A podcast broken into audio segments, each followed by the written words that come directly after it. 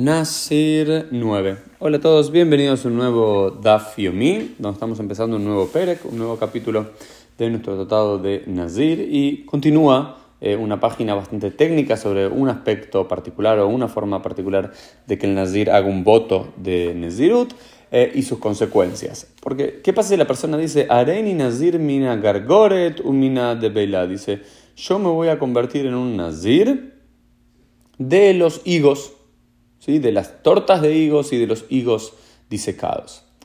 Hay una discusión entre Beit Shammai y Beit Hillel, entre las famosas escuelas del siglo I de la Edad Común, entre las escuelas de Shammai y Hillel, si esta persona se convierte en un nazir o no se convierte en un nazir. ¿Por qué la discusión? Por dos temas. Primero, porque según la escuela de Shammai es un nazir. ¿Por qué? Porque dice, Areini nazir, yo soy un nazir.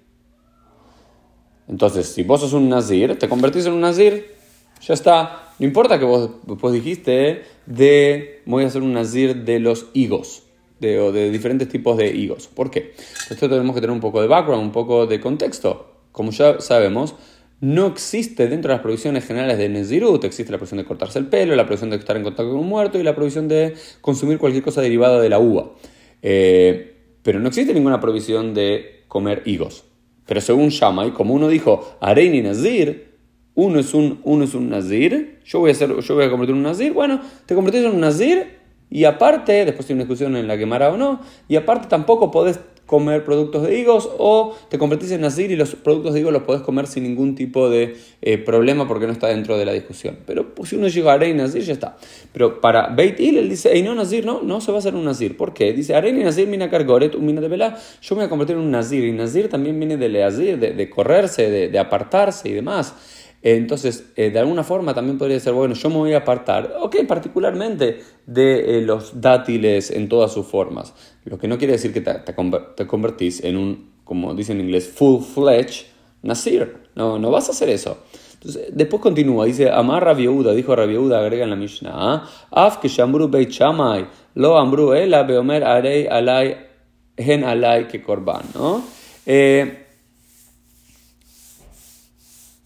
los que dijeron, en eh, Rabiuda dice que los que dijeron según la posición de, de Shammai, que se convierte en un Nazir, no lo dicen sino en el contexto que la persona dice, aparte de Arei Nazir, dice yo voy a ser un Nazir, dice Be Arei Hen Akargorot, de Belá, los productos del higo, la que Korban, van a ser así como un sacrificio, que significa van a ser, van a ser prohibidos para mí como un sacrificio, porque las personas no pueden tener los sacrificios de los Kodashim, por lo cual es una forma de eh, pronunciar un voto prohibiéndose a uno algo. Pero no, no queda muy, muy claro, ¿no? Y la, la, la de hoy va a ser muy técnica y va a discutir, pero para, eh, se convierte en un nazir y aparte no puede comer de los dátiles, o no se convierte en un nazir y puede comer de los dátiles, o ni una cosa eh, ni la otra, o las dos cosas juntas, y el Rambam opina de una forma, el Rabat opina de una forma, y demás. Bueno, esto no es alajá de más, ¿eh? la verdad que ya vamos a llegar, eh, en términos generales ya no existe el voto de Nezirut en nuestros días, aunque hubo algunos famosos eh, Nezirim durante toda la, historia y luego de la destrucción del templo, pero le más es, es una discusión irrelevante alágica.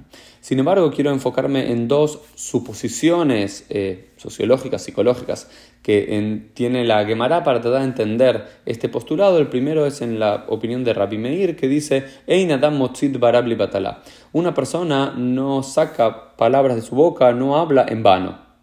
¿Sí? No habla en vano. Entonces Rabbi Meir dice cuando esto es para sostener la postura de eh, porque si la persona dice Arein Nazir, yo voy a ser un Nazir, significa no importa, te referiste en ser Nazir, ¿no? Las personas no dicen, ah, yo voy a ser un Nazir solamente de los dátiles o de las bananas, ¿no? Nazir, las personas no dicen en vano eso, entonces te convertís en un Nazir. Bueno, hoy todos sabemos que muchas personas hablan en vano, pero según la cita de Rabbi Meir, las personas no hablan en vano. Y el otro postulado de Rabbi Yossi para la suposición de eh, es Bigmard Barab Adam Nitfas.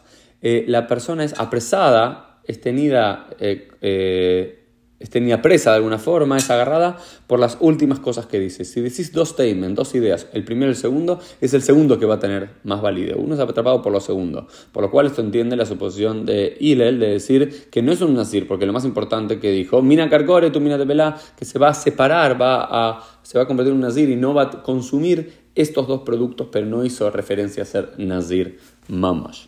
Esto fue un poco el DAF Yomi del día. Nos vemos Dios mediante en el día de mañana.